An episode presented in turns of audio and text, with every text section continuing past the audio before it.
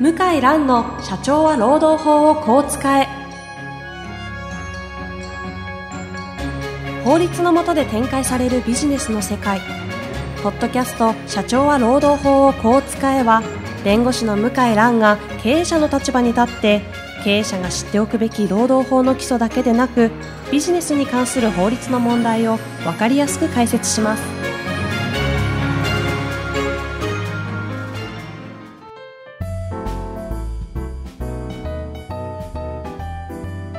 こんにちは。ナビゲーターの遠藤和樹です。向井蘭の社長は労働法をこう使え。向井さん、本日もよろしくお願いいたします。はい、よろしくお願いします。えー今日も質問いただいておりますので、ご紹介早速したいと思います。はい。 10人以上になると作らなきゃいけない就業規則。テンプレートを使うだけで大丈夫ですか教えてください。なるほど。なるほど。 10人以上になるなると作る義務が。そうですね。はい登記法上、まあそういった定めがありますと。うんはい。で、就業き、いや、これはもう中国でも日本でも、うん、聞かれると思うんですよね。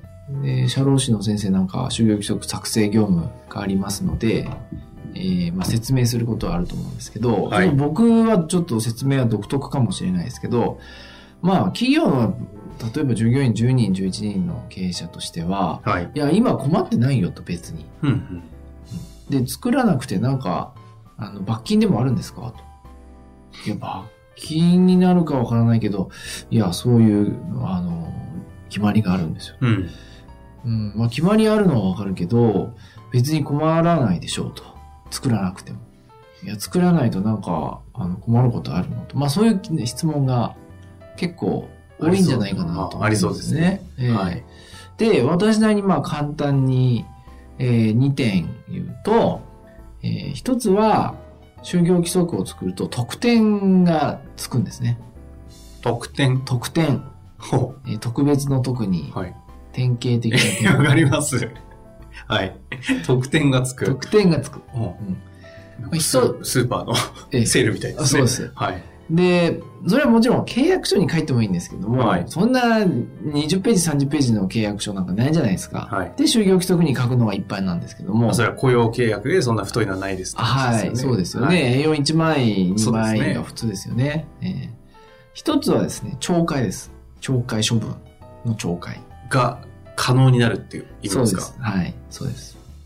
あのー懲戒処分は契約書にもなくて、就業規則にもないとはいできないんです。どんなに悪いことをした人に対しても。えできないんです。そうなんですかはか書いてないと。い。書いてないとできないです。そんなことはないんじゃないですかい。や、そんなことそはんなことはないって弁護士の先生になんてこと言うんですかそんない話いでえ、すけどとんでもないです。そんなことあるんですよね。それ怖い話ですね。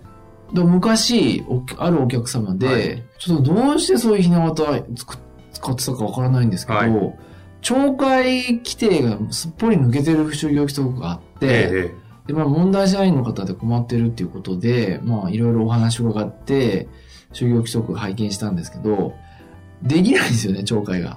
え。懲戒の部分で就業規則をもう作る上では、普通はありますよねの絶対明示事項みたいになってないんですかちょっと絶対明示事項がちょっと私も恥ずかしながら忘れましたが、はないんだからなかったんですか、そうなると、で相手の問題社員の方は、はいまあ、労働法にやたら詳しい方でもうできないって知ってるんですよね怖いですね。 怖い怖い、ええそれで困った覚えがあってはまあ当たり前のようにね普通はあるんですけどあ、えできないって言葉の通りできないんですできないですどんな悪いことして も減給とか出勤停止とかあるじゃないですか、まあ場合によっては降格とかあるじゃないですか、できないへえ。はい、なるほど。はい、すみません。ちょっとへ、そこについ、あこの、意識がいっちゃいましたが。これはまあ専門、まあ、労働法を勉強したことある方だったら、ああ、そうだよねっていう当たり前のことなんですけど、はい。まあ、なかなかそういった人事労務なじみのない経営者の方はわからないですよね。う。うんんえーあとはですね、えー配置転換ですね。えーまあ、業務転換、まあえーうん職種変更、えーまあ、職場の移動、はい転勤も含めて、うんうん。これは、就業規則にそういった情報があると可能ですよ。ないと、逆もしかり。逆もしかりで、まあもちろん契約書に書いてあればいいですけどね。ないとダメなんですよ。できないんですかできないですよ。え、できないっていうのは、言葉の通り、できないんですか、で、命じて、もちろん、あの、命じて拒否、えーされた時に、じゃあ、命令違反で解雇だとかですね、懲戒処分、うんするぞと言っても無効になるということですね。なるほど。はい。で、言うこと聞かなくても給料も下げられないし、解雇にならないんだったら、ね、まあもちろん人間関係は悪くなりますけどうも、ん。受けないというまかあ、法的には自分は正しいと言い張れますよね。紹介もされないし、はい移動も嫌だって言ってはいも何も変わらないんだけど、そうですね。はいぶら下がることはできますよね、はい、そうです。就業規則を作る特典という言い方をされてましたけど、はいあの非常に重要だということは、まあ、あえて特典という言い方をされたんでしょうから、はないんかそういう大重要性が分かった気がしますけども、そうですね。まあ、あと残業とかね、あと第給振り替えも、まあ、就業規則ないと、もう命令できない。あ、給食もそうですね。給食制度ってあるじゃないですか。はい、あれも、まあ、会社に有利かどうかはちょっと規則の内容によりますけど、はい、給食制度も、まあ、ないと、まあ、命令はできないですね。うーうんん。ということですね。代給もうん懲戒も給食もそう振でりすね替えもええまあ、あとは、そういうもんなんですね。はいだからまあいろいろあります就業規則がない場合は、まあ、雇用契約書にそれを明記して、うん対個人と会社でやっていえくと。えで、でもそこまでね、あの、就業規則ない会社で契約書をそんなに詳細に確か絡めるってのはないんですよね、そうで実すよ際ねは。うん。ですので、まあこういう特典があるのに使わない手はないと。に。なるほど。ええ、そう申し上げています。その特典って別に、えっと、これは10人以上にならと作らなければいけないですけど、10人未満ではいも作ることは別に問題はないわけ問で題すなよいですね。よ。はい。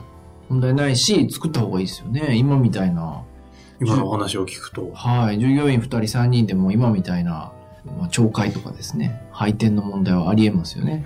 特にね、その、そのくらいのスタートの時って、創業スタートぐらいだと思うんで、、はいいい。人材もやっぱり集まらないっていうのがそうでしょうね傾向として起きますからそうねでしょうねなおさら意外と必要だったりするかもしれないですよね。そうでしょうね。えーあとはですね、えー就業規則とはルールじゃないですか。はい。会社対従業員全体に対するルール。で、契約書っていうのは、一個人の従業員と会社と1対1のはい。はい。約束事ですよね。そうですね。で約束事はお互い納得しないと基本的に変えられないじゃないですか。うんうん。で10人社員いたら、例えば、いや、会社のスタート時間を30分早くしたいと。うんうん。 30分遅くしたいという場合に、ルールを変えるとしてもですね、契約書で変える場合は、一人嫌って言われると止まっちゃうんですね、そこで。ああそうですよね。確かに全員にいいですよって言ってくれないと。全員に適用するようなルールであれば、はいそうですよね。はい。ところが就業規則の場合は、まあ全員に適用するルールなんで、変えますと。こうこうこう変えますと言って、理論的には全員に適用することができるんですよね。ただし、不利益にこう変える場合は、あの、やはり、ご本人に不利な内容を無理やり強制できませんので、は内容が合理的じゃないといけないと。変えるっていうのは一方的に変えられるんですか理論上は可能です。基本的にはそ、はい。従業員の過半数、わかんないですけど、過半数の同意を得なければいけないとあか。あ、そういうことではなし、くて、ええそういう縛りはないんですよね。就業規則を変更するのに。はい。ははいそうなんですかはい。ただし、まあ、内容が合理的で、就業規則を周知してないと、はいみんなに見えるような状況に置いてないと、まあ、効力がないというか、拘束力がない。まあ何かあった時にはは、い裁判官は認めない。そうです。ですけども、まあ、やっぱりそういった、こう、最悪の場合、はい。従業員の方から反対を受けても、最悪の場合、えいと、できる道があるっていうのうは、ーんまあまあ、経営者としてはね、多少は心強いかなと。なるほど。いや、本当そうですね。ええまあ、あと、その、書類うんのペーパー処理的なことも含めても、そうです。そうね、10人いたです。ら、10いや、大変ですよね。一人一人人変更するって大変なことええですし大ね。変ですので、就業規則があると。ええそうなってくると、今回のご質問は、まあ、10人以上になると作らなきゃいけない就業規則、テンプレートをつく使うだけで大丈夫ですかということでしたが、まあ、テンプレート、うん。どこまでちゃんと盛り込まれてるか次う第んええ、そうですね。だからテンプレートも会社に合ってれば別にいいと思いますけども、合ってない場合ですよね。えーこれは労働契約法の12条と言いまして、はい。えーどういうことかというと、就業規則より低い約束事は無効であると、就業規則の条件まで、うんもう、一律引き上げる。例えば、営業手当は5万円払いますと、うんうん就業規則にあって、いやあ、あなたの場合ちょっと、あまり結果が出てないんで3万円にしましょうと。言うと、その3万円ったら無効で、5万円まで自動的に引き上がっちゃうんです。あええあ、なるほど。えーということがあって、現状に合わない就業規則は、就業規則の方が優先しちゃうんですよ。なるほど。効力強いんですね。例えば最近あった裁判例で、まあ私あのニュースレターも、あの、1ヶ月に1回こう執筆してメールでお配りしてるんですけども、はい。あの、ニュースレターに、あ、そうか、僕じゃないんだ。うちの 岸田弁護士が書いたんだ。はい。ええあの、就業規則の労働時間が7時間半なんですよ。はい。で、実際のみんなが納得してる労働時間は8時間なんうでんすよ。うん。ところがなぜか7時間半というのがずっと残ってたんですね。へえ、なるほど。でもみんな納得してるし、はい。 8時間労働で働いてきたわけだかうんら、うん。誰も文句言ってこなかったんですよ。ところが、その、まあ、辞めた従業員の方だったと思いますけども、残業代を請求するときに、実は私は、7時間半労働で働いてましたと。ほう。いやいやいや、ああなたと、8時間労働でみんなやってたじゃないですか、と。あなたも8時間前提にえタえ。イムカードを押してたじゃないですか。はい。いやいや、違いますと。これは就業規則の方が正しいんですと。こういう12条っていう条文があってと。うん。それ変えなかった会社が悪いんですと。で、どっちが勝ったかというと、当然、その労働者が勝ったんですね。まあ今の本、そうですそよね。の流れで言ったらですうね。ん。ええと、だってみんな納得してんだよと。いやいや、違うと。この規則は規則。規則を作ったのはお宅の会社でしょと。うん。うん。この一点張りで負けちゃったんですよね。ですので、毎日30分の法内残業時間といって、えーまあまあ30分余余分に残業がついちゃうんですよね。それを過去、結構訴求。まあ2年分ですから。二年分だなんそれだけでも、まあ何十万になる ?50 万、40万。まあ時給によりますけど、なっちゃうんですよね。だから就業規則のちょっとしたその一文だけで、まあお金が発生しちゃうと。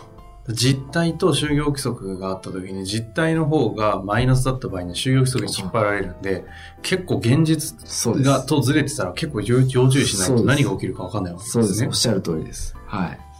はだあ。から厚生労働省とかの、まあ、モデル規定とかあるんですけど、はいまあ、どちらかというとちょっと、まあ、労働者側に有利かなという規定もあって、まあ、あれをそのまま使うのはちょっとお勧めしないですね。あうんもちろん、あの、法律に準拠あして作ってはいますけども、やっぱり自分で考えて、もしくは専門家と相談しながえら、えオーダー、えーオーダーメイドというかカスタマイズする必要ありますよね。まあ、経営の方針にちゃんと適用するような形でえーはい。アジャストしていかなきゃいけないですよね。。はい。なるほどですね。就業規則の重要性とある種の、あの、なおざりにする怖さみたいなのも分かりましたが、最後にあの、就業規則、テンプレートを使う使うだけで大丈夫ですかに対しては何かありますかねまあ、大体大丈夫だなと。大体お話いただけましたか いや、でも本当に怖いですね。怖いので、まあ、テンプレートも悪くないんですけどね。つく、中途半端に作ると変なことになるかもしれないので、うんええ作るならちゃんと、ええまあ、もう、どこまで手加え、力入れられるかは、会社のね、置かれた状況によると思いますけど、はいまあ、実は重要なのは、あの、会社の現状と合ってるかっていうのは、すごく怖い。あの、見逃すとすごく怖いことが起きるなるほど。ところです。わかりました。一度、あの、就業規則作られている経営者の方は見直したり、はい。今後作る上では、ちゃんとそのあたりも含めて専門家に一度相談するのが一番良さそうですね。はい。わかりました。本日もありがとうございました。はいありがとうございました。